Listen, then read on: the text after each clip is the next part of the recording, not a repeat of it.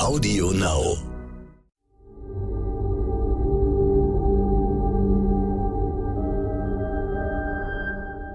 Es ist Freitag, der 22. April. Hallo und herzlich willkommen zum Stern-Podcast Ukraine die Lage mit Carlo Masala, dem Militärexperten und Politikprofessor von der Bundeswehr-Universität München und mit mir, Stefan Schmitz, aus dem Hauptstadtbüro von Stern und Kapital.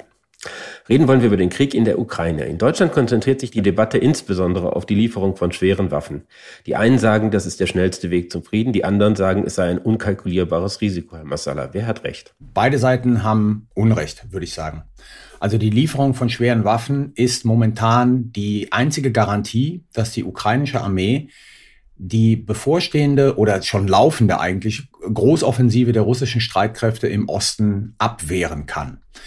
Es ist noch nicht der beste Weg zum Frieden. Der beste Weg zum Frieden äh, wäre dann gegeben, wenn mit diesen schweren Waffen die ukrainische Armee in der Lage wäre, auch der russischen Armee Territorium, das sie bereits halten, zu entreißen.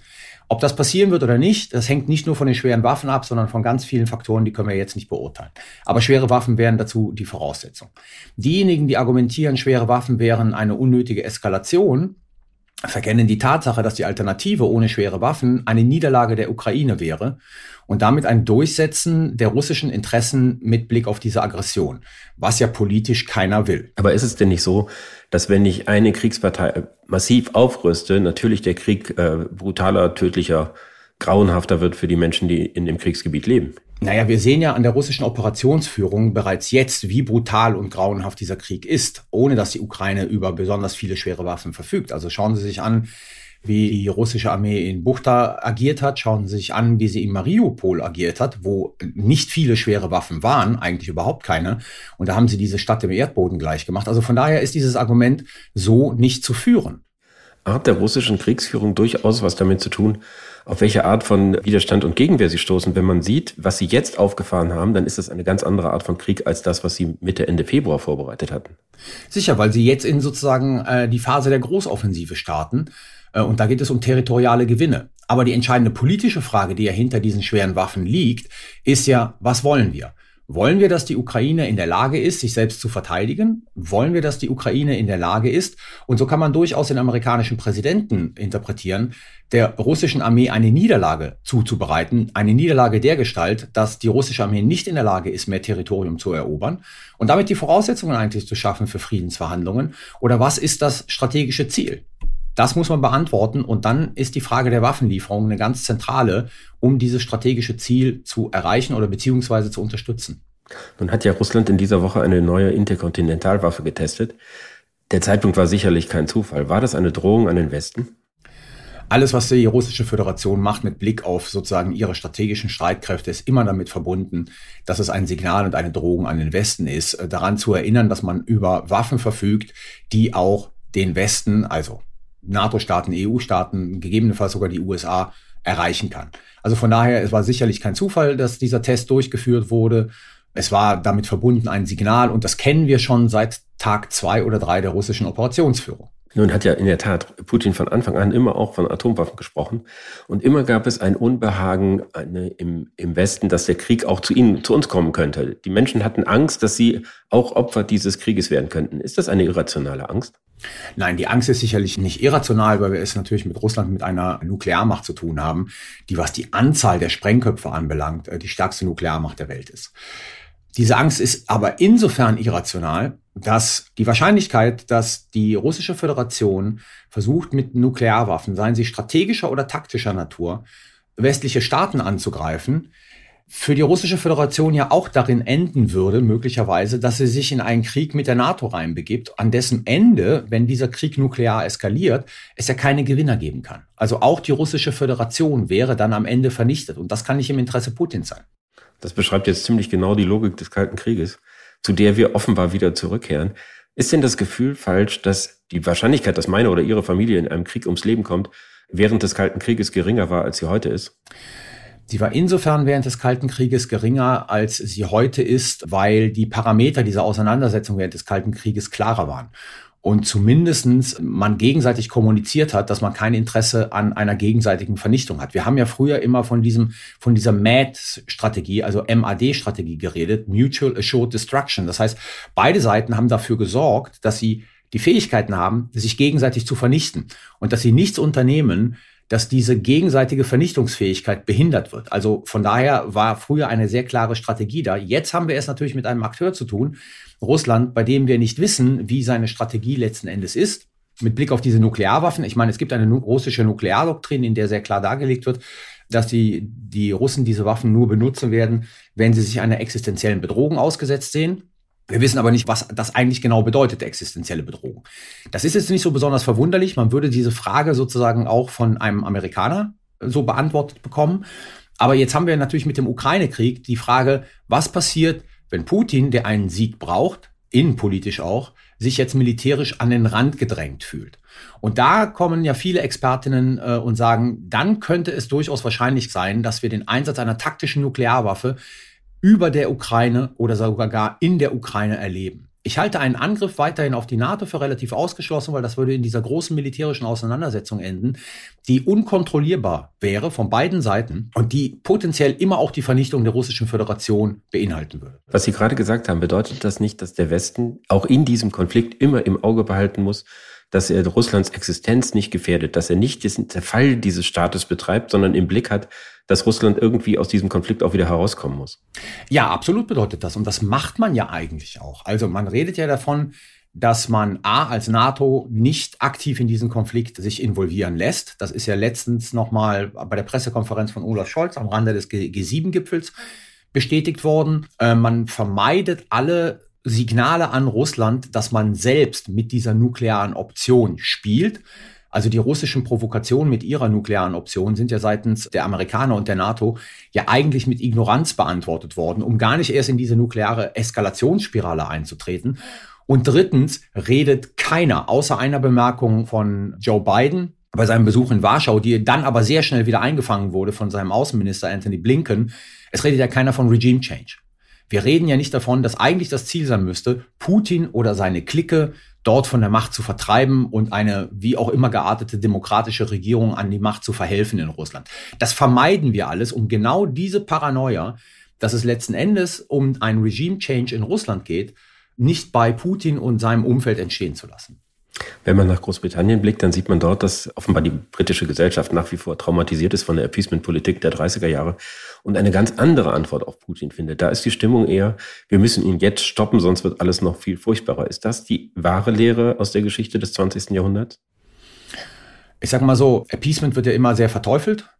Und man muss ganz einfach sagen, es gibt ja zwei Arten von Appeasement. Es gibt ein Appeasement, wie es 1938 betrieben worden ist.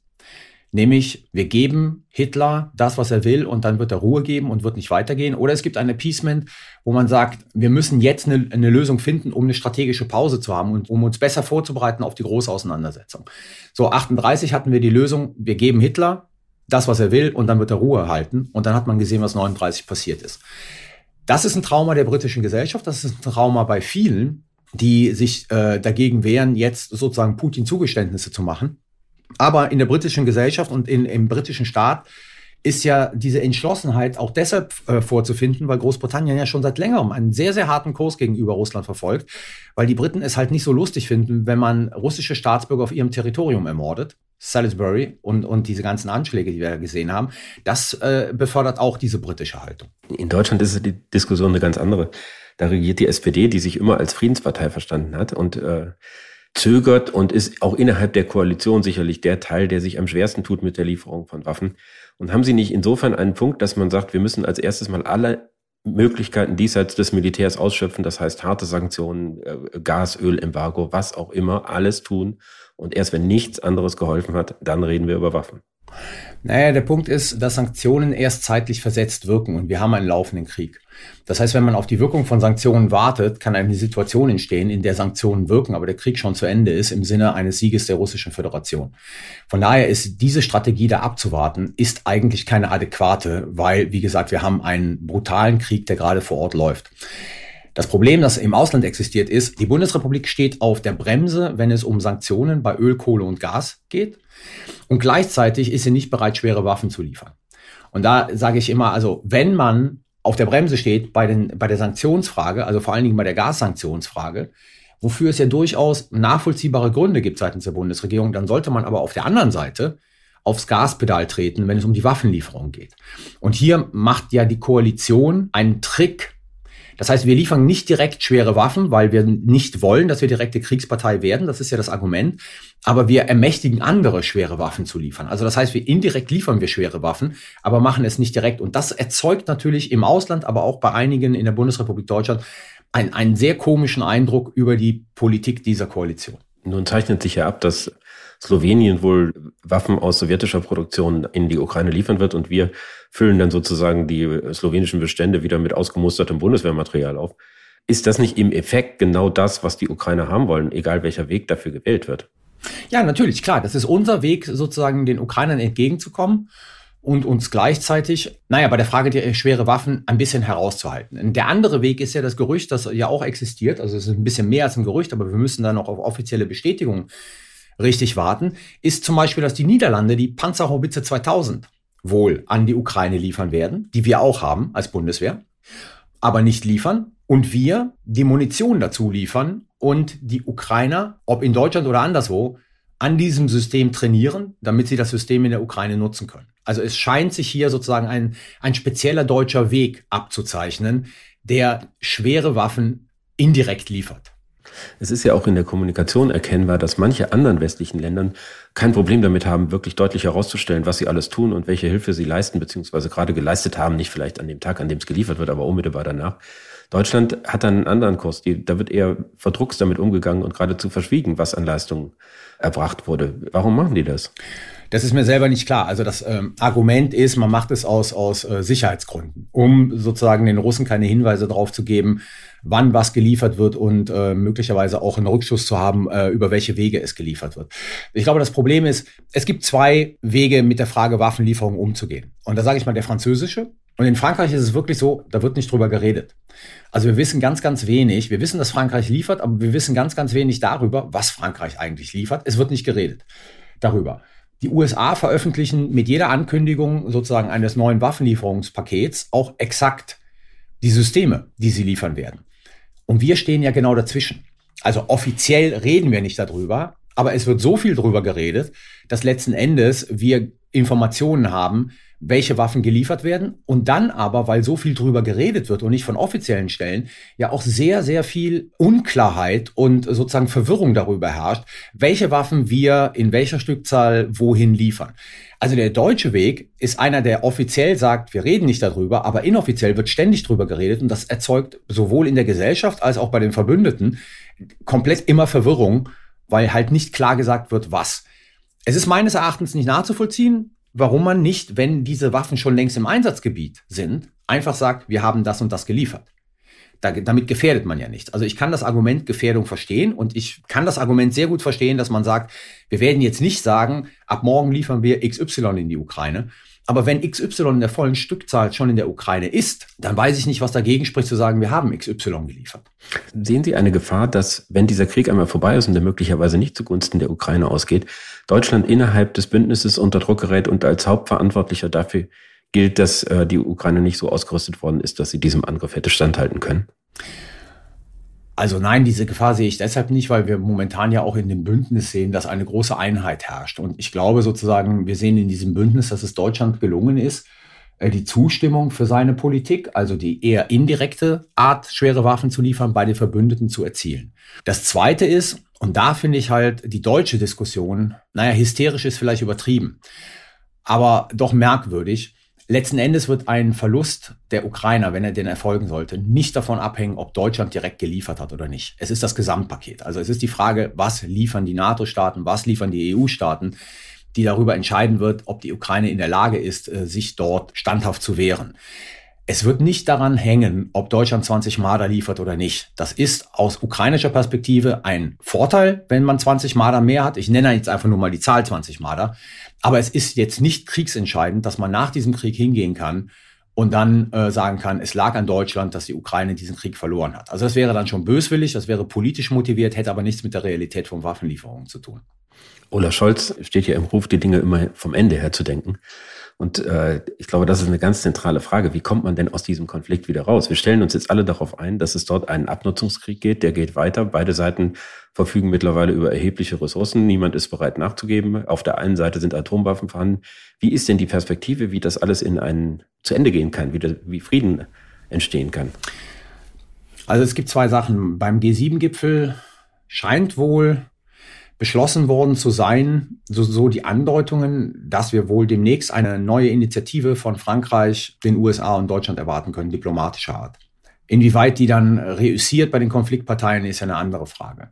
Wenn man das rein konflikttheoretisch und mit Blick auf vergangene Kriege betrachtet, dann ist die beste Voraussetzung dafür, dass die russische Föderation sich ernsthaft in Friedensgespräche reinbegibt, dass die russische Föderation bei ihrer Großoffensive nicht weiterkommt und gegebenenfalls sogar befürchten muss, Territorium zu verlieren. Dann werden sie mit einem ernsthaften Interesse nach Istanbul oder wo auch immer hingehen, um mit der Ukraine zu verhandeln. Weil wenn sie das Gefühl haben, sie riskieren von der Fortführung des Krieges mehr zu verlieren, als sie jetzt gegenwärtig halten, ist eigentlich der beste Zeitpunkt dafür gegeben, dass man ernsthafte Friedensverhandlungen führt. Ich danke Ihnen, Herr Massala. Ich danke Ihnen. Das war Ukraine die Lage. Die nächste Folge finden Sie, wenn Sie mögen, am Dienstag bei stern.de, AudioNow und überall, wo es Podcasts gibt. Natürlich können Sie unser Angebot auch abonnieren und falls Sie noch mehr über die Themen des Tages erfahren wollen, empfehle ich Ihnen unseren Stern-Podcast heute wichtig. Den Menschen in der Ukraine hilft die Stiftung Stern. Alles weitere dazu finden Sie auf unserer Website. Herzlichen Dank und bis Dienstag.